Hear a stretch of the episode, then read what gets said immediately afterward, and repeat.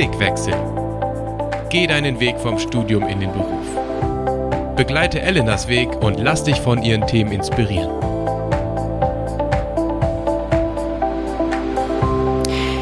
Blickwechsel Folge 11. Wir sind mittendrin. Diesmal geht es um ein Thema, das in unserer Gesellschaft eher tabu ist, nämlich Money, Money, Money. Ja, es geht um unseren Geldbeutel. Irgendwie gibt es kaum ein Thema, das so grundlegend ist für unsere Wirtschaft, Politik, auch für unser aller Privatleben, weil äh, wissen wir alle, ohne Moos nichts los. Äh, und äh, trotzdem ist das ein großes Streitthema manchmal. Also wofür gibt man zum Beispiel sein Geld aus? Wofür spart man, wenn man dann endlich im Job was verdient? Wie oft geht man essen? Wie viel schenkt man? Ja, und bei uns Christen und Christinnen stellt sich dann ja auch oft die Frage nach dem Zehnten, also wie viel spendet man und wofür? Und äh, darf man überhaupt reich sein als gläubiger Christ oder Christin oder was sagt eigentlich Gott zu diesem ganzen Thema?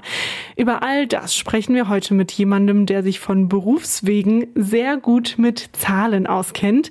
Unser Gast hat in Mathe sogar promoviert und ist mittlerweile Senior Manager einer sehr großen Versicherung in Deutschland. Ich freue mich sehr, dass wir ihn für diese Folge gewinnen konnten. Herzlich willkommen, Marco Helbig. Ja, herzlichen Dank. Schön, dass ich da sein darf.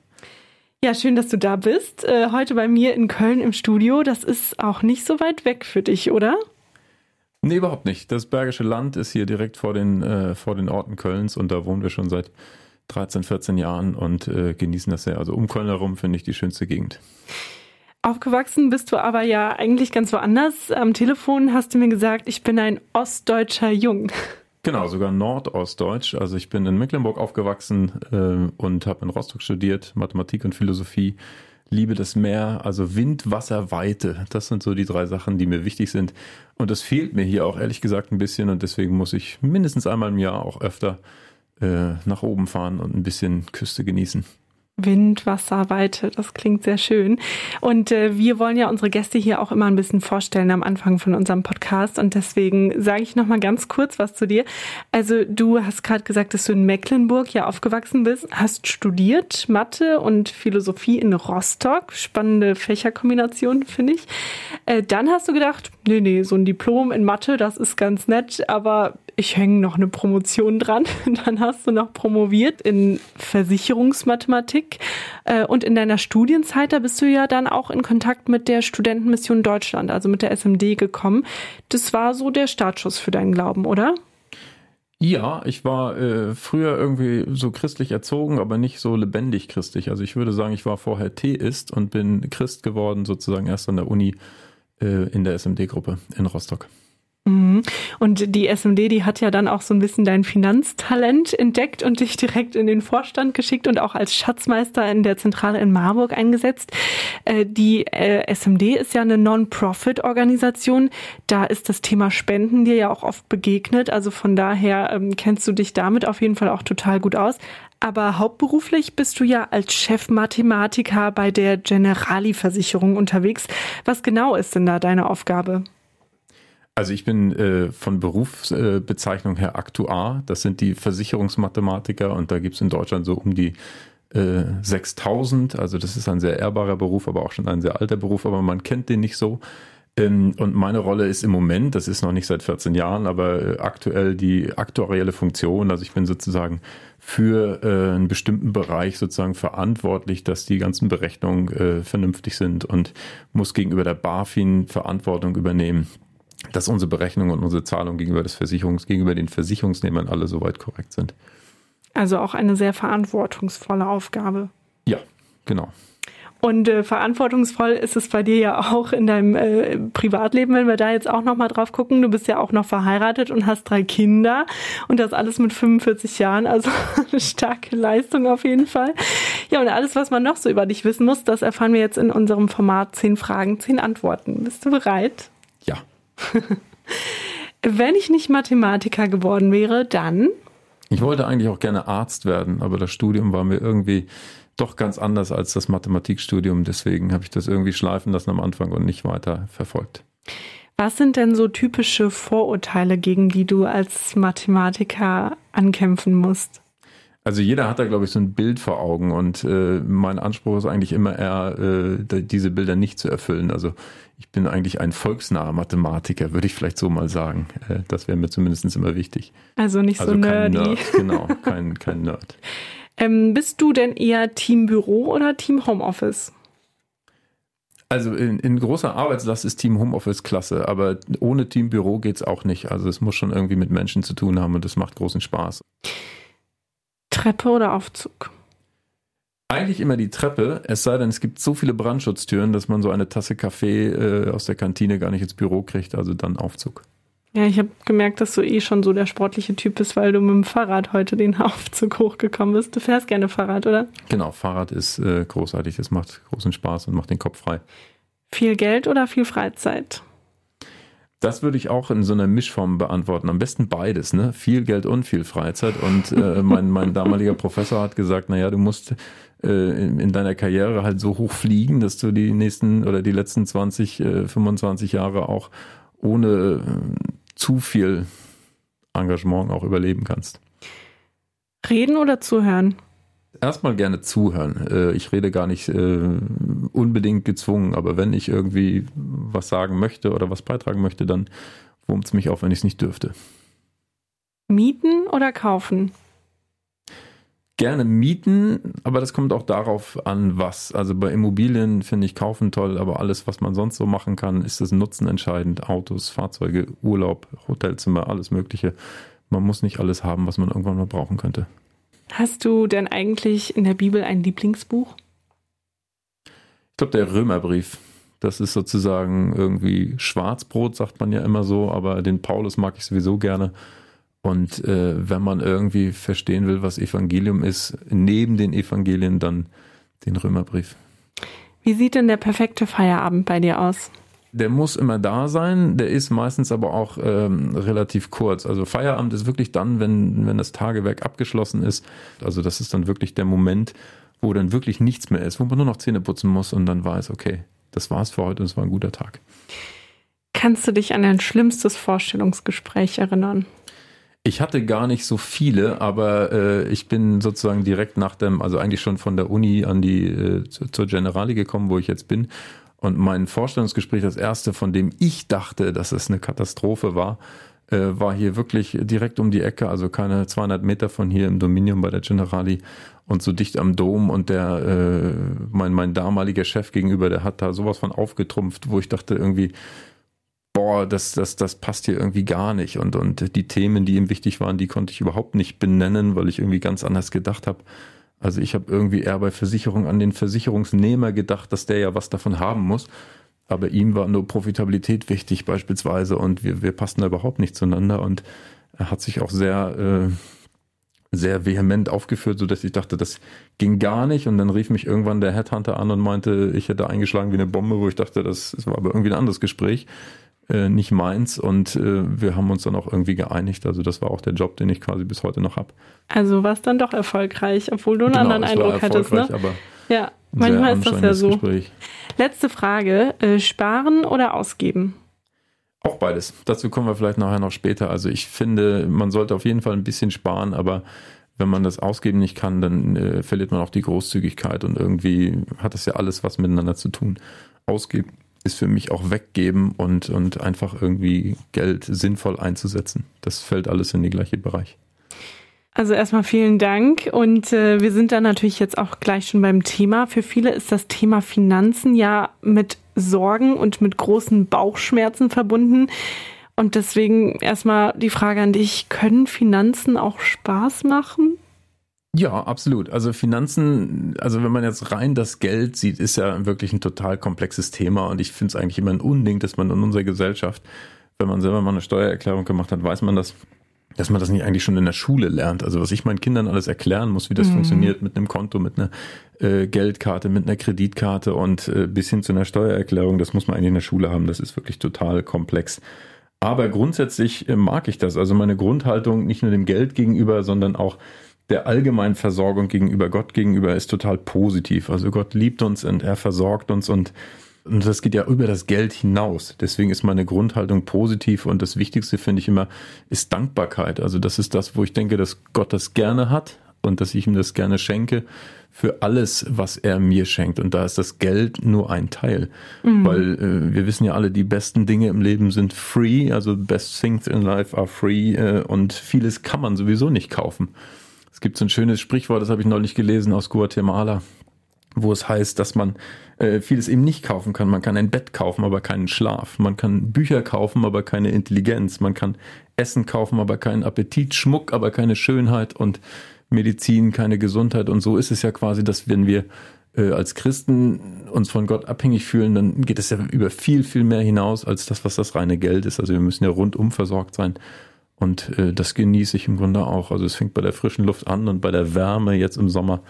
Das ist einfach großartig und mhm. das Geld gehört irgendwie mit da rein. Und deswegen habe ich zu dem genauso einen positiven äh, Draht, würde ich sagen, wie zur frischen Luft und zur Liebe hm. und zu allen anderen Dingen, die im Leben wichtig sind.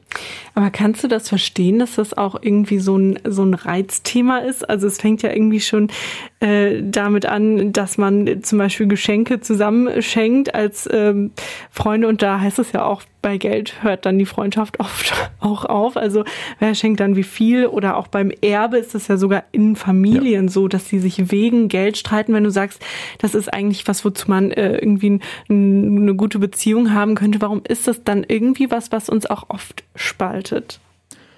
Ja, das ist eine gute Frage. Natürlich ist das sehr privat und wir wollen da, wollen da keinen reingucken lassen und schämen uns vielleicht auch, mm, offenbaren uns dazu sehr. Aber ich finde das eigentlich keine schöne Sache, dass man darüber nicht reden kann. Ich finde es offen und transparent gerade unter Christen schon irgendwie ähm, wichtig. Und ich glaube, es gibt auch so ein, so ein Bedürfnis in der Gesellschaft, dass sich das ändert. Also in der Zeit zum Beispiel gibt es immer so eine Rubrik, die heißt Kontoauszug, wo Leute wirklich erzählen, was sie verdienen, was sie mit dem Geld machen. Und ich finde das eigentlich total spannend. Ich habe sowieso ein Interesse immer an Lebenskonzepten, wie Leute leben und wie sie ihre Zeit investieren oder wie sie Sport machen und so weiter. Und genauso interessiert mich das auch, was Leute mit den Finanzen machen und wie viel sie zum Beispiel sparen oder wie sie vorsorgen oder was ihnen wichtig ist. Also ich fände es eigentlich schöner, wenn wir offen darüber reden können. Natürlich nicht jedem den Kontostand unter die Nase zu halten. In Marburg, glaube ich, ist das ja so, so eine Stadt, wo viele Blinde sind, wo man bei den Bankautomaten aufpassen muss, dass einem der Kontostand nicht vorgelesen wird, wenn okay. da andere Leute im Raum sind. Aber äh, das äh, wäre bei mir auch nicht tragisch, da ist eh nicht so viel äh, zu holen. Also von daher alles gut. Aber ich finde es eigentlich schön, wenn man darüber reden kann und auch sich in die Karten gucken lässt. Das finde ich gerade unter Christen auch wichtig. Okay, du sagst, bei dir ist da nicht so, so viel zu holen als Chefmathematiker und Senior Manager äh, bei einer sehr großen äh, Versicherung. Äh, da müssen wir auf jeden Fall noch drüber sprechen, auch was du mit deinem Gehalt machst. Aber jetzt nochmal ganz konkret zu diesem Gott versorgt Narrativ, was wir ja auch äh, oft in unseren Kirchen predigen oder oft so als frommen Spruch vielleicht daher sagen. Hast du das schon mal konkret in deinem Leben erlebt, dass Gott versorgt? Ja, eigentlich immer. Also allein in meiner Karriere ist es das so, dass Gott mich da leitet und dass er mir auch hilft, meine Arbeit gut zu machen und äh, dass ich ihn sozusagen auch immer als Gehaltsverhandler erlebt habe. Also ich habe zum Beispiel auch nie irgendwie nach Geld gefragt oder nach äh, Beförderung oder sowas, sondern das hat sich einfach so ergeben, weil, weil die Sachen Spaß gemacht haben, weil es irgendwie gepasst hat und dann ist das passiert. Aber auch äh, grundsätzlich haben wir immer erlebt, dass, dass genug da war. Also wir sind, äh, also in, in meiner Familie war das so, also in meiner, nicht in meiner Herkunftsfamilie, sondern jetzt in mhm. äh, unserer Familie war das so, dass die Kinder eigentlich immer vor dem Geld da waren. Also wir waren nie so äh, Dings, Double Income, No Kids, sondern die Kinder, unsere Tochter war geboren, da waren wir beide noch Studenten und sind dann zum Sozialamt gegangen und zu Pro Familia und haben irgendwie ein bisschen was bekommen für einen Kinderwagen und, äh, und Sozialhilfe und so weiter. Mhm. Und äh, eigentlich war dann immer bei allen Schritten äh, Gott dabei, dass wir die erste Wohnung irgendwie haben konnten, dass wir sie bezahlen konnten, dass irgendwie die Stelle an der Uni dann kam und das irgendwie gepasst hat und wir nicht umziehen mussten. Das äh, alles, was sich so ergeben hat, das war immer irgendwie Gottes Fügung und das hat gepasst äh, bis heute quasi. Mhm. Dass wir, dass wir zurechtkommen und dass es irgendwie gut ist, ohne, wie gesagt, dass man jetzt allzu viele Sicherheiten hat. Die mhm. habe ich bis heute nicht. Da kommt man irgendwie nicht mehr hin, wenn man die Zeit vor den Kindern nicht hatte. Vielleicht, ich weiß es nicht. Also wirklich auch so dieses Abhängigkeitsverhältnis von Gott, vielleicht auch als quasi missionarischen Lebensstil zu sehen, würdest du sagen? In gewisser Weise schon, ja. Das, äh, das ist wirklich so. Also es ist nicht so, dass ich naiv bin, sondern schon auch Vorsorge. Das, das macht man auch und so weiter und so fort. Aber wenn ich meinen, äh, mein Vermögen irgendwie mit irgendjemandem vergleiche, der vielleicht gerade erst fünf Jahre arbeitet, dann stehe ich äh, wahrscheinlich nicht viel besser da. Aber wir haben natürlich ein Haus gekauft, äh, was irgendwann mal abgezahlt ist und so weiter. Also da entstehen ja über die Jahre schon so ein paar Werte, die auch bleiben. Aber ansonsten ist einfach viel Geld im Durchfluss und äh, wenig ist jetzt so, wo ich sage, das liegt bei mir im Schrank oder das liegt bei mir auf dem Konto und da kann ich direkt auf zugreifen. Mhm. Also wenn äh, meine Arbeit jetzt nicht mehr ist, dann, oder wenn ich das nicht mehr machen kann aus irgendwelchen Gründen, dann geht das relativ schnell auf einen anderen Standard. Und wenn du das jetzt mal vergleichst mit deinen Kollegen, Kolleginnen, äh, würdest du sagen, das ist äh, typisch oder das ist normal oder ist das in, in der Finanzbranche eigentlich eher unüblich? Nee, ich glaube schon, dass das unüblich ist. Also wie gesagt, der Start ist bei mir ein anderer. Meine Kollegen, die äh, die Kinder sozusagen erst mit, äh, was weiß ich, Ende 30, Mitte 30 oder sowas kriegen und zehn Jahre gearbeitet haben, möglicherweise auch zu zweit. Also die haben schon einen ganz anderen Standard irgendwo sich schon erstmal angespart und dann auch mit ihrem Geld restriktiver um sind, äh, umgehen. Das war bei mir immer anders. Also wir haben irgendwie immer auch viel Geld weggegeben und äh, uns manchmal auch gefragt, oder ich habe mich manchmal auch gefragt, ob das alles so gut und richtig ist und äh, kann mich da auch an ein so ein Gespräch mit Gott über den, den Wohlstand erinnern. Das war auch genau so eine Situation, wo ich mich gefragt habe, ob ich irgendwie, ja, was andere eigentlich anders machen.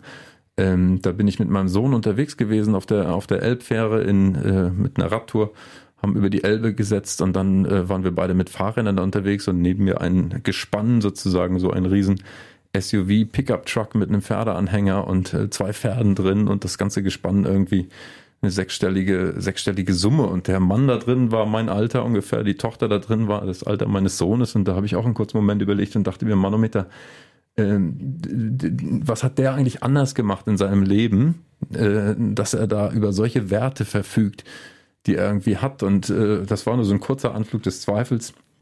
Und dann hörte ich die innere Stimme, die, äh, die ich als Gottesstimme verstehe, dass er zu mir sagte, aber guck doch mal, das ist doch genau das, was du seit deiner Berufstätigkeit mir gegeben hast. Genau das war doch dein, dein Wunsch und dein Plan. Und da habe ich gedacht, ja stimmt eigentlich, du hast völlig recht.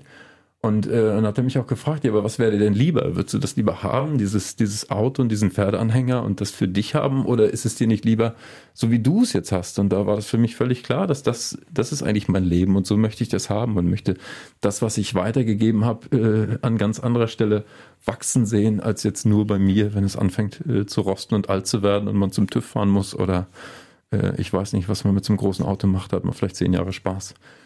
Das, mhm. äh, ist bei mir anders gewesen. Aber Gott hat eben gesagt, du hast es eigentlich gar nicht anders gemacht. Du hättest es auch haben können. Aber du mhm. wolltest das nicht und in dem Moment war es mir wieder klar, dass das auch die bessere Entscheidung war. Ja, ist auch spannend, dass man gerade so beim Thema Wohlstand auch anfängt, sich manchmal zu vergleichen oder vielleicht auch, wenn man dann mal Kinder hat, dass man so denkt, ah, kann ich meinen Kindern vielleicht das Gleiche bieten wie andere Eltern, ne? Ja. Dass man da auch so ein bisschen in dieses, ähm, in dieses Gucken auf andere gerät. Aber da, das auch nicht falsch verstehen. Das mag ich auch gerne. Das gehört für mich auch dazu, dass ich äh, selber nicht verschwenderisch bin, aber dass ich äh, auch mir und meinen Kindern auch irgendwie die Sachen gönne, die wichtig sind. Wie gesagt, wir fahren auch ab und zu mal weg. Wir fahren äh, erste Klasse Bahn mit einer, mit einer Bahncard 100 als Dienstwagenersatz irgendwie, weil ich das einfach klasse finde, da mit der Bahn zu fahren und das irgendwie auch genieße. Und äh, für mich ist auch eines der größten Geschenke, wenn man berufstätig ist, dass man einfach mal mit Freunden in ein Restaurant gehen kann oder auch jemanden einladen kann zum Essen, ganz egal, ob das jetzt irgendwie äh, zwei, drei Leute sind oder eine ganze Familie, das gehört für mich auch dazu. Und das, äh, finde ich, muss ich auch die Waage halten. Also ich bin auch mir gegenüber nicht knauserig und anderen gegenüber auch nicht knauserig. Genauso ist es eben, dass ich auch gerne viel Geld weggebe, wenn irgendjemand äh, was braucht oder Not mhm. hat oder ich einfach spende. Du hast jetzt dieses Weggeben schon öfter ähm, erwähnt. Was meinst du denn damit? Also weggeben, was passiert dann mit dem Geld?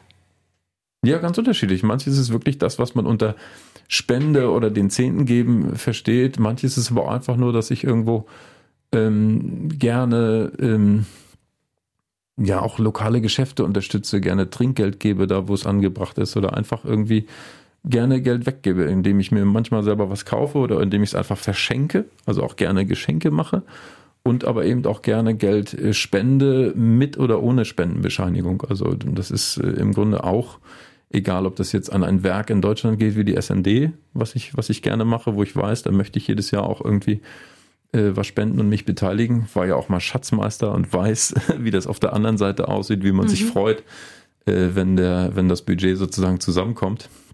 Das sind immerhin zwei Millionen Euro, die da die SMD jedes Jahr braucht, die von vielen äh, treuen Händen äh, zusammengelegt werden. Das ist echt eine ganze Menge. Aber auch wenn wir in Afrika haben wir eine Familie äh, mit Studenten aus Rostock früher, wo wir Studiengebühren für die Kinder bezahlen oder solche Geschichten, wo man überhaupt keine Spendenbescheinigung hat und wo man auch ein bisschen darauf vertrauen muss, dass äh, die mit dem Geld da nicht versucht sind, sondern das wirklich auch für die für die Ausbildung der Kinder ausgeben und sowas. Und sowas mag ich auch äh, mache ich eigentlich auch gerne, beziehungsweise denke auch immer, wenn, wenn es bei mir nachkommt, und, das ist das, worauf ich auf Gott vertraue, dann gebe ich es auch gerne weg. Und dann, dann freue ich mich auch darüber, das wegzugeben und kann eigentlich gar nicht äh, kaum erwarten, dass wieder was nachkommt, weil ich dann weitergeben kann. Und habe eigentlich immer eine lange Liste an Dingen, äh, wo ich noch was hingeben könnte und, und komme da gar nicht hinterher. Und deswegen muss Gott auch irgendwie schauen, dass mein Einkommen ungefähr zu dem passt, damit dieses 90-10-Verhältnis einigermaßen stimmt.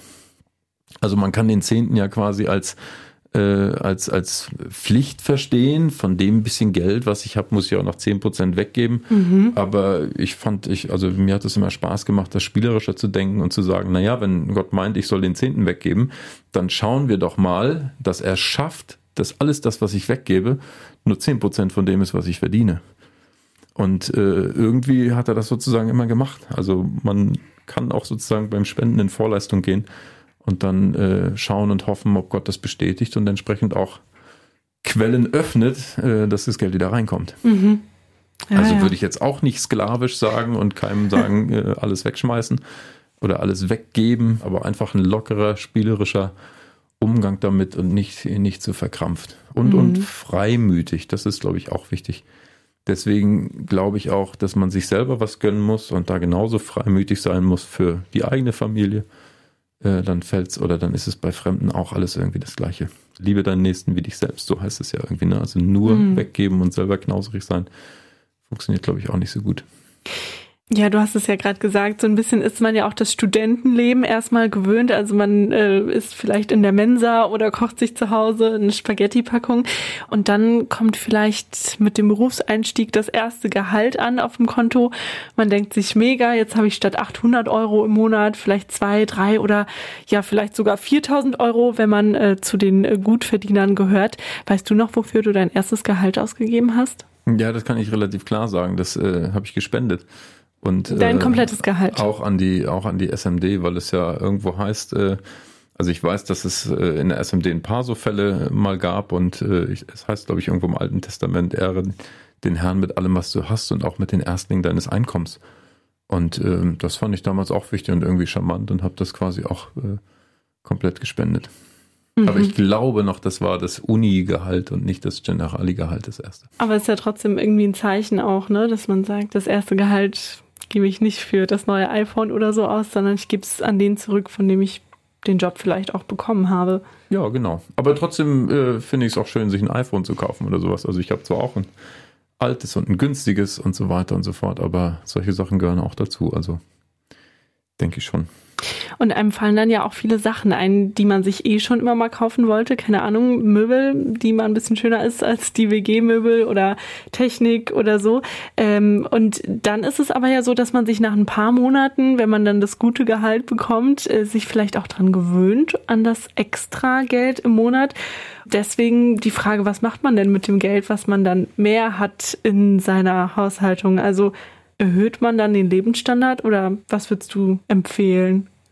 Also ich glaube, der Lebensstandard erhöht sich ganz automatisch. Das, äh, da kann man vielleicht bewusst gegensteuern, aber das ergibt sich automatisch, insbesondere wenn man dann Familie hat und irgendwo diese ganzen Geschichten braucht. Also wir haben zum Beispiel jetzt nie irgendwie uns neu eingerichtet und gesagt, wir kaufen jetzt mal alle Möbel neu und so weiter, sondern wir haben immer irgendwie alles zusammengesammelt und Geschenke gekriegt. Und wenn man dann irgendwie was Spezielles brauchte, was jetzt irgendwo so nicht da war, keine Ahnung, eine Wickelkommode oder sowas, dann, dann, dann kauft man die.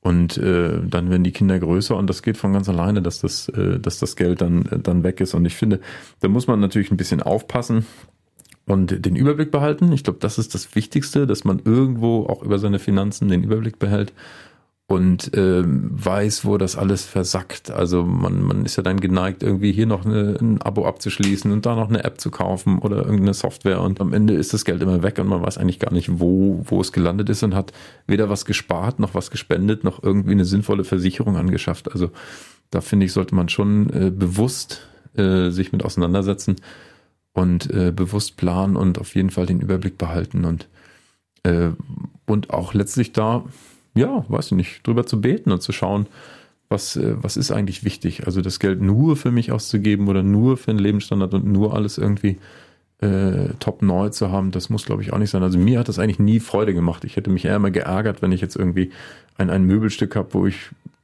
Also es gibt solche und solche Sachen. Über manche freut man sich, aber jetzt einfach eine eingerichtete Wohnung, die so wahnsinnig teuer ist, oder eine Küche, die so wahnsinnig teuer ist, wäre mir irgendwie gar nicht so eingefallen, sondern immer, immer nur punktuell das gesorgt oder gekauft, was irgendwie, was irgendwie nötig war. Und vieles andere hat sich irgendwie auch ergeben. Und das finde ich, war aber auch so die Sprache, die Gott mit uns spricht. Also wir haben zum Beispiel unser Haus auch von einem Ehepaar äh, übernommen, was ins Altersheim gezogen ist und eigentlich nichts mitnehmen konnte. Und die haben im Grunde als, als Standard erstmal alles da gelassen. Und äh, einige Möbel haben wir heute noch. Und die Waschmaschine läuft eigentlich heute auch noch. Also das passte auch immer so. Ich hätte mir gar nicht vorstellen können, jetzt irgendwie ein leeres Haus komplett auszustatten und alles irgendwie zu kaufen. Das äh, wäre mir auch die Zeit irgendwie zu.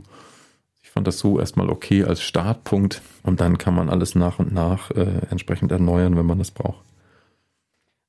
Und du hast ja jetzt auch einen ganz wichtigen Punkt angesprochen, den Überblick nicht zu verlieren. Gibt es da so ein paar praktische Tipps, Strategien oder Apps, mit denen man das irgendwie gut machen kann? Also da gibt es ja bestimmt unterschiedliche Methoden, oder?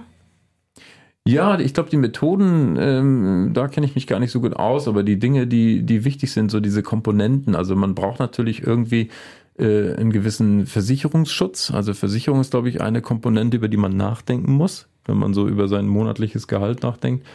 Und das zweite ist natürlich auch so ein bisschen, so ein bisschen Vorsorge, wenn es dann nötig ist. Auch das muss man sich überlegen. Bei Versicherungen würde ich auch sagen, ähm, da, da, da gilt ja die Faustregel, dass man absichern soll, was existenzielle Risiken sind. Also nicht jede Reise, Gepäck oder Handyversicherung einfach so abschließen und man hat da gar keinen Überblick mehr, sondern man muss eigentlich die Dinge absichern, die wirklich existenziell sind. Das heißt eigentlich, wenn ich jung anfange zu arbeiten und noch gesund bin und weiß, ich habe irgendwie 40 Jahre vor mir und will eine Familie aufbauen, dann ist sowas wie eine Berufsunfähigkeitsversicherung auf jeden Fall etwas, über das man ganz früh nachdenken muss, weil je früher, desto besser, weil es dann günstiger ist und weil man gesünder ist und keine Ausschlüsse hat und sowas. Das muss man, glaube ich, machen. Eine Haftpflichtversicherung weiß auch jeder, dass das, äh, dass das nötig ist. Und dann, äh, äh, wenn man ein Haus kauft oder auch Familie hat und so weiter, kann man auch über eine Risikolebensversicherung oder sowas nachdenken, die den Kredit absichert oder äh, die Familie, falls einem was passiert. Also das mhm. muss man, glaube ich, in jedem äh, Budgetplan mit berücksichtigen, weil das quasi das aktuelle Risiko ist oder das Risiko, solange man erwerbstätig ist. Und dann ist der nächste Punkt äh, Vorsorge, dass man auch da so ein bisschen nachdenkt, was man macht. Und das hängt natürlich auch davon ab, bin ich jetzt festangestellt und, und kriege gesetzliche Rentenversicherung?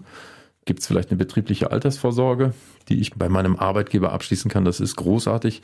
Äh, und ansonsten muss man auch privat noch ein bisschen was machen, weil das ist im Alter mit der gesetzlichen Rente eigentlich nicht mehr so schön. Also das mag die Politik so nicht zu sagen, nicht, nicht sagen, aber äh, das Rentenniveau ist jetzt ja schon nicht sehr hoch.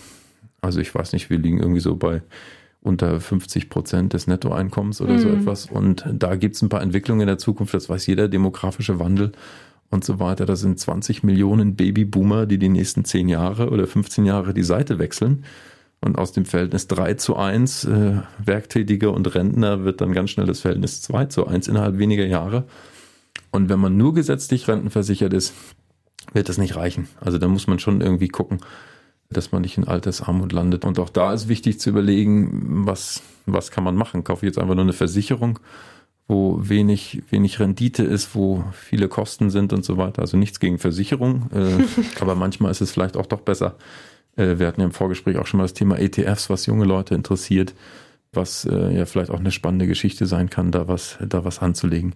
Mhm. Also wichtig ist sozusagen, dass man sich überlegt, was kann denn die Entwicklung sein des Geldes? Und deswegen ist auch wichtig, früh anzufangen. Es gibt so eine schöne Faustformel, das ist meine Lieblingsformel als Aktuar, äh, 72 durch den Zinssatz ist die Anzahl der Jahre, in denen sich Kapital verdoppelt. Also, wenn du jetzt okay, 1%. Das muss jetzt nochmal erklären. Ja, genau, das können wir machen.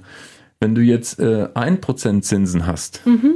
dann 72 durch 1 ist 72. Mhm. Das heißt, die 100 Euro, die du jetzt am Monat zur Seite legst für deine Vorsorge, sind in äh, 72 Jahren 200.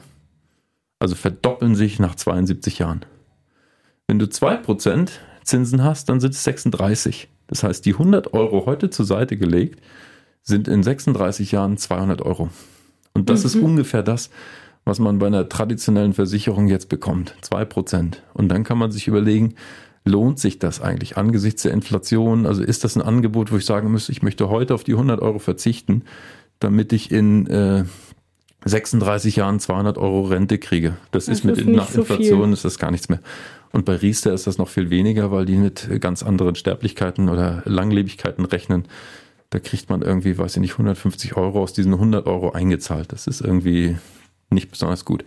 Andersrum, also keine Riester-Rente. Andersrum, wenn man äh, zum Beispiel über 8% nachdenkt, jetzt kann man sich fragen, wo kriegt man 8%? Mhm. 8%, 72 durch 8 ist 9. Das heißt, das Geld verdoppelt sich in neun Jahren, nach neun Jahren. Mhm. Und das heißt quasi in den 36 Jahren bis zur Rente hat es sich viermal verdoppelt. Und da werden aus den 100 Euro beim ersten Mal 200, beim zweiten Mal 400, dann werden es 800 und beim vierten Mal werden es 1600. Mhm. Das heißt, bei 8% werden aus 100 Euro nach 36 Jahren 1600. Und das ist eine ganz andere Geschichte. Also 100 Euro heute weggelegt machen 1600 Euro äh, monatliche Rente in 36 Jahren. Das ist eine andere Geschichte. Also dann, dann lohnt sich das. Dann lohnt sich es auch heute auf das Geld zu verzichten. Und das ist zum Beispiel genau die Performance, genau die Entwicklung des DAX seit 1987. Der hat mit 1000 Punkten angefangen, war am 31.12.2021. Heute sieht es schon wieder etwas anders aus, weil wir gerade ein tiefes Jahr haben, aber der DAX äh, stand bei 16.000 Punkten. Und das ist genau ungefähr den Zeitraum von 35, 36 Jahren. Das heißt pro Jahr 8% im Durchschnitt, wenn man lange Zeit hat. Und das ist eben der Vorteil der ETFs, wenn die kostengünstig sind und wenn äh, das nicht gemanagt werden muss und man irgendwie eine Anlage hat, die, da kommt es auf jedes halbe Prozent an. Ne? Also der Unterschied zwischen 2% und 8% äh, ist, was am Ende rauskommt, enorm. Und so muss man sich überlegen, was, was lohnt sich eigentlich an der Stelle. Und vor allen Dingen achten auf die Kosten, die da irgendwo drin stecken. Auch bei Fonds, wenn die gemanagt sind oder sowas, die können sehr teuer sein. Und dann äh, lohnt sich das Geld nicht irgendwo gegen hohe Gebühren anzulegen, weil die, weil die Performance von anderen Leuten verbraucht wird. Also, wenn ich das jetzt richtig verstanden habe, was du aber sehr gut erklärt hast, wir sind jetzt bei Anlagen und würde sagen, zum Beispiel ein Sparbuch ist totaler Quatsch, weil da gibt's jetzt irgendwie in 10 Jahren oder 20 Jahren oder wenn ich dann in Rente gehe irgendwann, gibt's dann nicht so viel Kohle raus. Äh, ich brauche aber die Kohle, weil ich weniger Rente bekomme und deswegen lohnt es sich eher zum Beispiel ETFs anzulegen, genau, richtig? Das Sparbuch ist super wenn ich äh, an das Geld irgendwie ran muss oder wenn ich irgendwie Geld einfach beiseite legen will, was ich täglich, monatlich oder wo ich irgendwie einmal im Jahr für eine neue Waschmaschine oder irgendwie sowas drauf zugreifen muss. Also als Ablage. Aber für eine langfristige Anlage ist das natürlich überhaupt nichts, ne? weil das Geld mhm. liegt ja einfach nur eins zu eins hier unter dem Kopfkissen. Mit ganz wenig Zinsen. Vielleicht steigen die wieder. In den 90er Jahren war das ja anders. Da gab es äh, acht oder neun Prozent Zinsen auf den Bundesschatzbrief. Das war eine absolut sichere Geldanlage. Mhm die mit acht oder neun Prozent äh, verzinst wurde. Das war großartig, aber das ist ja jetzt nicht mehr so. Jetzt muss man sozusagen irgendwo sich was anderes überlegen, wenn man das will. Jetzt ist es ja ganz toll, weil du dich damit auskennst und ich könnte dich ja jetzt sozusagen nach der Folge fragen, was ich da abschließen soll. Wie ist das denn? Äh, wo informiere ich mich denn am besten bei einer vielleicht auch unabhängigen äh, Quelle, also nicht bei einer Versicherung oder bei einer Bank, die mir äh, sozusagen ihre Versicherung ähm, vielleicht auch andrehen will? Wo, wo kriege ich denn sozusagen ungefiltert die Informationen, die ich brauche und das Produkt, was zu mir passt? Also man kann sich unabhängig informieren bei Verbraucherzentralen oder bei Finanztest oder bei solchen, bei solchen Portalen oder einfach auch mit Freunden, mit äh, Leuten in der Gemeinde, mit, mit Vertrauten, mit Eltern einfach drüber sprechen und sich auszutauschen, was ist gut und dann natürlich auch vorsichtig zu sein. Das muss ja auch plausibel sein und das muss auch langfristig gut sein. und möglichst auch verteilen, also nicht alles auf eine Karte setzen. Das kann selbst bei dem besten Freund, äh, der einem den Tipp gegeben hat, genau der falsche sein. Also da muss man natürlich schon ein bisschen aufpassen. Aber ich habe auch eigentlich ehrlich gesagt gar nichts gegen eine, gegen eine gute Beratung. Also wenn man einen, einen Versicherungsvertreter hat, jetzt nicht für die Vorsorge, sondern für den Versicherungsschutz, dem man vertraut, dann ist es auf jeden Fall ratsam, da ein Gespräch zu führen und das kann auch dazu führen, dass das einfacher wird, wenn man sozusagen einen Ansprechpartner für viele Versicherungen hat. Ne? Das ist ja auch so eine Frage. Simplify your life, wenn du quasi alles überall selber hast, so hast du einen Ansprechpartner, der dir sozusagen die Risikoversicherung oder die BU irgendwie besorgt hat. Und der sollte einen gut beraten und da kann man ja auch kritisch nachfragen. Bei den Versicherungsprodukten geht es ja auch eher um den Schutz und nicht um die, um die Kapitalanlage. Ehrlich gesagt bin ich bei sowas immer sehr ähm, zurückhaltend, weil ich mich damit äh, immer viel zu wenig auskenne und wahrscheinlich auch nicht genug Zeit da hinein investiere, um mich wirklich da mal reinzulesen. Aber du sagst zum Beispiel, eine Berufsunfähigkeitsversicherung ist auf ja, jeden ja, Fall was, was man abschließen sollte. Ja, weil wenn einem das Einkommen verloren geht äh, und man fällt ja sofort auf, äh, auf das Hartz-IV-Niveau oder auf äh, Grundsicherung oder sowas. Als Aktuar weiß ich natürlich schon, wie wahrscheinlich das ist, aber letztlich muss das ja auch jeder in seinem geistlichen Leben entscheiden, in seiner Gottesbeziehung, wie, wie, wie viel Vorsorge oder wie viel Sicherheit will ich da haben. Also ich will jetzt auch nicht sagen, dass man sich gegen jedes Risiko absichern kann, sondern ein bisschen Gottvertrauen gehört immer dazu, schon allein wenn die Kinder auf eine Freizeit fahren und so weiter, kann man eben nicht alles äh, absichern, aber äh, gewisse Risiken, also gerade den Einkommensverlust, das macht durchaus schon Sinn auf einem gewissen Niveau, damit es einfach für den Notfall fein ist und ich nicht, wenn mir was passiert, also es reicht ja schon, dass man sich nicht mehr konzentrieren kann, dass man einfach einen langen Burnout hat oder irgendeine andere äh, Krankheit hat und man eben nicht mehr arbeitsfähig ist. Dann hat man sechs Wochen Krankengeld und dann, äh, ja, wenn man dann nicht wieder gesund wird, ist das erstmal vorbei, ne? Mhm. Also das geht jedenfalls nicht ewig so weiter. Mhm. Okay, lass uns aber nochmal zu diesem Ausgangspunkt äh, der Frage zurückkommen, wie das mit dem Überblick genau ist. Hast du dir da schon mal so eine Liste gemacht mit, das sind meine fixen Ausgaben, das sind meine flexiblen Ausgaben? Hast du da ein Sparkonto? Hast du da ein, ein Girokonto, ein Tagesgeldkonto? Wie genau ähm, entscheidest du denn, was du jetzt verschenken kannst und ob das noch für den Monat reicht? Also so ganz praktisch, wie ist das bei ja. dir? Also ich habe früher äh, auch jahrelang wirklich die Ausgaben komplett verfolgt Dokumentiert. und mir alles aufgeschrieben mhm. in so einer Excel-Tabelle, was ich wofür ausgegeben habe und das war teilweise erschreckend. Das muss ich jetzt ja auch immer noch machen bei der Steuererklärung. Also man muss ja auch immer überlegen, wie viel, wie viel Spenden waren das jetzt, wie viel ist fürs Haus drauf gegangen und was hat man wo investiert, Handwerkerkosten und so weiter. Da mache ich das immer noch. Aber sonst nicht bei allen Ausgaben. Aber ich bin schon ein Freund davon, äh, verschiedene Konten zu haben oder verschiedene im Unternehmen würde man sagen Buchungskreise, dass man zum Beispiel weiß, okay, ich zahle einen bestimmten Betrag auf das Hauskonto. Das ist ein Konto, wo nur die Hausausgaben von abgehen. Und dann weiß ich auch ungefähr, was ich, da, also ich weiß natürlich, was da monatlich drauf geht. Und ich weiß ja auch, ob das reicht. Also du hast ja nicht jeden Monat die gleichen Ausgaben fürs Haus, aber alles, was sozusagen für das Haus anfällt, wird von diesem Konto bezahlt.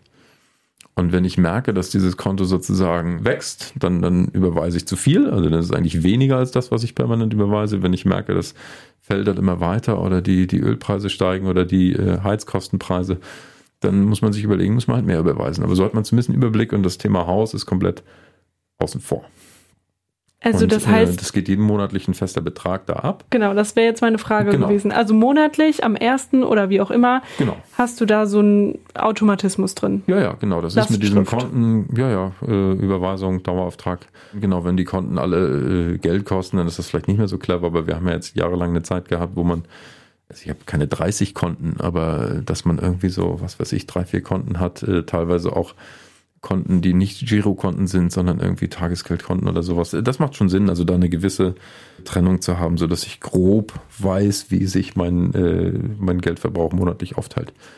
Und äh, grundsätzlich ist es aber eher wichtig, inhaltlich den Überblick zu haben, was das für Anteile sind. Also ich wir haben jetzt ja lange, oder was heißt, über Versicherung und Vorsorge gesprochen. Der Zehnte ist genauso eine Kategorie, ne? Also man sollte also auch die am ersten des Monats nicht, äh, geht dann auch dein Zehnter ab. Ja, also ja, genau. Also meistens, also nicht der erste, sondern immer der Gehaltseingang. Also immer wenn das Gehalt kommt, dann wird es irgendwie gleich verteilt und dann bleibt irgendwie ein bisschen was äh, bisschen was übrig. Aber äh, rein von den, von den Größenordnungen äh, muss man ja ein gewisses Gefühl haben. Also ich würde auch sagen, dass die, dass die Vorsorge zum Beispiel für mich, für meine Altersvorsorge nicht wichtiger sein sollte als der Zehnte. Sonst äh, beißen sich die beiden auch. Ne? Also wenn du selber irgendwie nur auf dein Sparkontostand guckst, auf deine ETFs und da jeden Monat nicht 500, nicht 600, auch 700 ETFs. oder du willst Aber halt ja. irgendwie, ja, das ist ja so ein, so ein Wettkampf. Ne? Du willst mhm. ja eigentlich dann wirklich jeden Monat versuchen, mehr da zu sparen, weil das mhm. einfach gut aussieht. Aber dann, dann kommst du in so eine, in so eine innerliche Race, die auch wieder nicht gut ist. Mhm, also ich find, immer mehr. Ja, man muss da irgendwie einfach das Commitment machen und sagen, ich spare für mich nicht mehr fürs Alter, als ich für Gottes Reich weggebe. Dann kommt man nicht in diesen Konflikt äh, und, und denkt nur an sich und äh, vergisst sozusagen irgendwo die Großzügigkeit auf der anderen Seite. Also ich würde einen Überblick machen, erstmal inhaltlich. Also nicht mit Konten, sondern ich würde mir einfach erstmal äh, einen Bierdeckel nehmen und überlegen, okay, wenn das jetzt mein Gehalt ist, zack, zack, zack, was sind eigentlich die drei, vier, fünf großen Posten? Und da gehört natürlich Miete dazu, da gehört Versicherung dazu, da gehört Vorsorge dazu, da gehört der Zehnte zu und dann noch ein gewisser Block für, für Daily Living, also für Essen und, und so weiter und so fort. Und dann mhm. muss man mal gucken, wie viel ist da noch da oder äh, wie viel ähm, habe ich vielleicht schon zu viel irgendwie ausgegeben. Jetzt ist ja, finde ich, Haushalten auch immer so ein bisschen was Subjektives. Also je nachdem vielleicht auch, wie die Familienprägung äh, so ist, ist man sparsamer oder vielleicht in Anführungsstrichen geiziger oder lebt vielleicht auch mal über seine Verhältnisse hinaus. Das gibt's ja auch. Und da gibt's ja auch unter Christen ganz unterschiedliche Meinungen zu. Ne? Die einen sagen, naja, ich gebe eben alles aus und verschenke mein Geld und verlasse mich komplett hundertprozentig auf Gott. Und äh, äh wir sollen uns ja auch nicht sorgen um den morgigen Tag Tag steht ja auch in der Bergpredigt und man macht sich quasi von Gott abhängig, lebt von der Hand in den Mund und das erleben ja auch viele Missionare, dass Gott auch versorgt. Aber andere sagen auch, nee, nee, nee.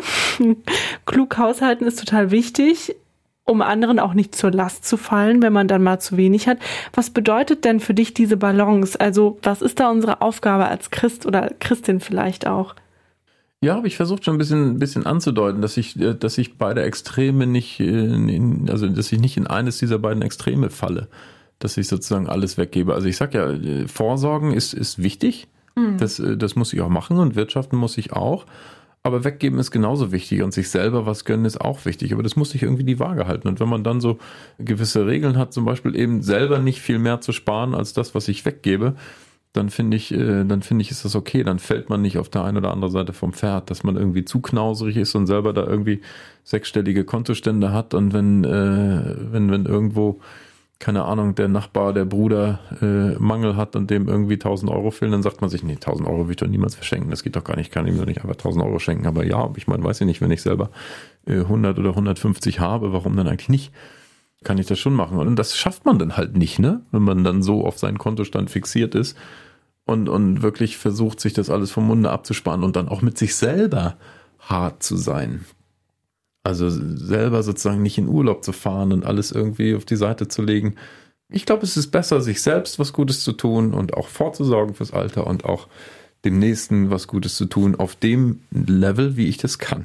Natürlich, mein, mein, äh, das, was ich weggebe und so, das muss ja alles irgendwie zusammen passen mit meinem Gehalt. Wenn ich jeden Monat tiefer in den Dispo gehe, dann stimmt irgendwas nicht. Ne? Das funktioniert ja nicht lange. Sondern das muss ja schon irgendwie ausgewogen sein. Aber es sollte sich die Waage halten in jeder Richtung. Also ich hatte neulich auch so eine Situation äh, äh, am Bahnhof in Dortmund, wo ich irgendwie in Hetze war und jemand mich da angebettelt hat und gefragt hat, ob ich irgendwie Kleingeld habe und so weiter. Und, so. und da war ich eigentlich überzeugt, ich habe nichts in der Tasche und habe gesagt, nee und wollte auch irgendwie gar nicht. Und dann stand ich auf der Rolltreppe und dann äh, brodelte das in mir und äh, ich würde auch wieder sagen, Gottes Stimme, die zu mir gesagt hat, ah, bist du heute Abend reich beschenkt worden, in einem Sinne, wie du das gar nicht hättest kaufen können. Also ich habe wirklich was total Schönes erlebt vorher und war eigentlich total dankbar dabei. Und B, äh, hat Gott mich daran erinnert, dass da doch noch 50 Euro in der hinteren Hosentasche stecken. Und, und dann passte meine Argumentation nicht mehr. Ich habe gar nichts in der Tasche und dachte mir, ich bin selber beschenkt geworden. Und dann bin ich äh, oben auf der Rolltreppe stehen geblieben und habe den äh, Kollegen da unten hochgerufen und habe ihm gesagt, hör mal zu, das war jetzt leichtfertig von mir, ich bin heute Abend wirklich sehr, sehr beschenkt worden und äh, du sollst das auch irgendwie und habe ihm das Geld gegeben, habe ihm die 50 Euro gegeben.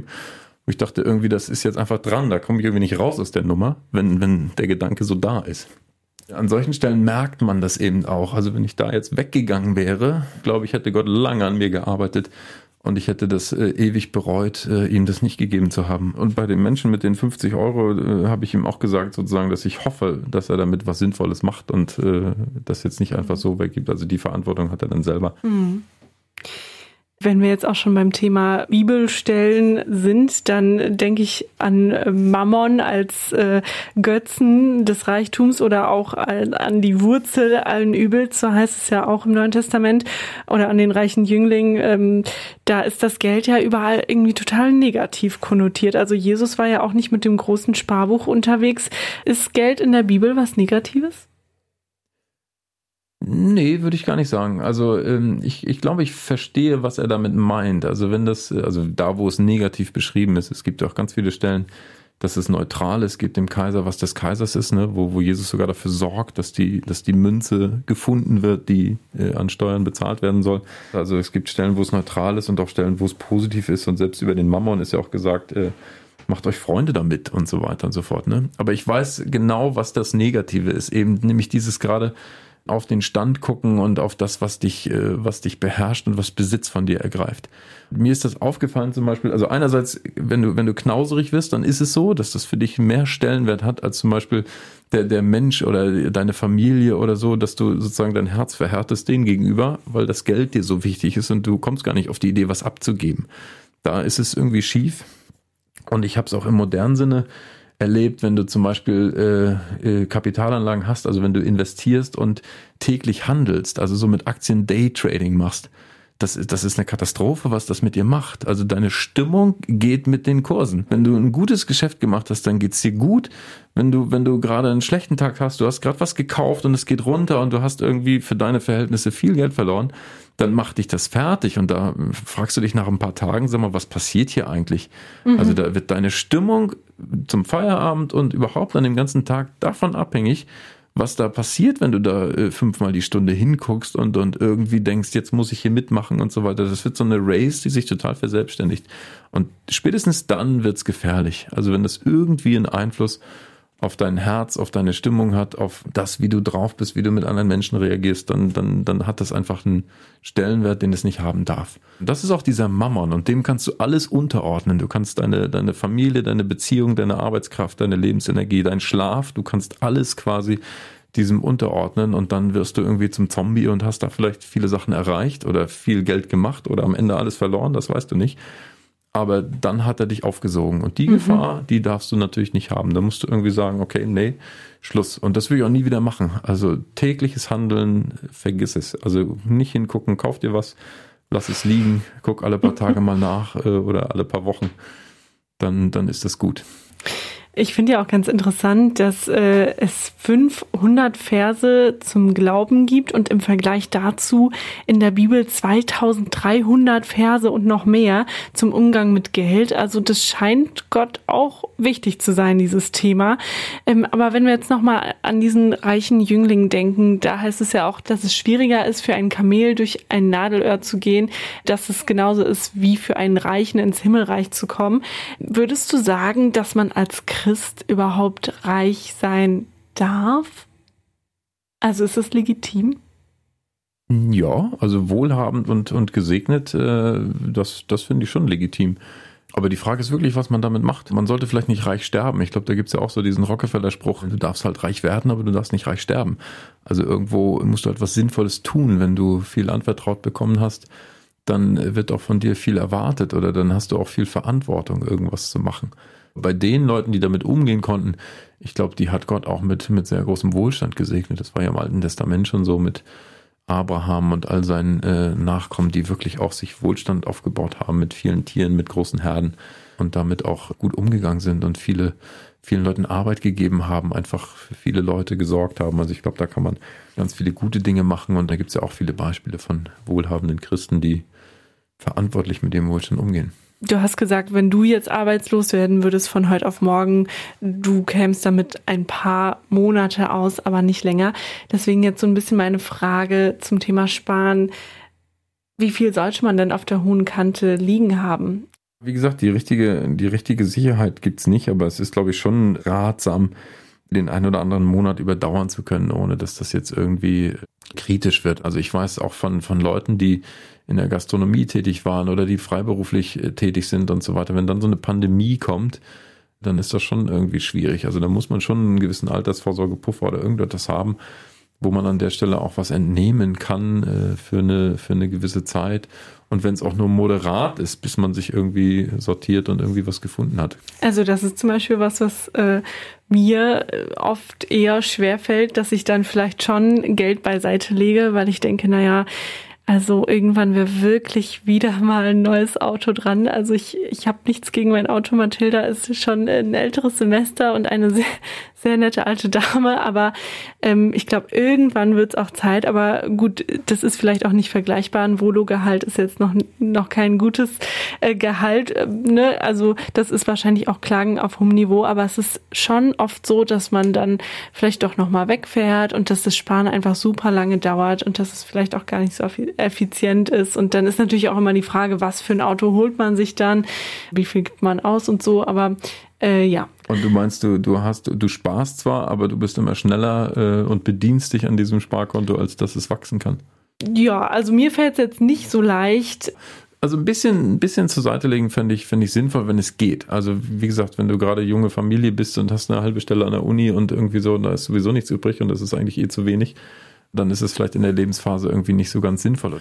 Aber äh, so ein bisschen von der Tendenz her, dass sobald es möglich ist, immer mal zu machen und wenn es nur 50 Euro sind, da kannst du dir mal was ausleihen, wenn du was brauchst. Äh, das ist ja auf dem Kontoauszug dann dokumentiert und schiebst das dann auch wieder zurück. Also ich will nicht sagen, dass ich da das nie angefasst habe, aber das musst du machen. Hm.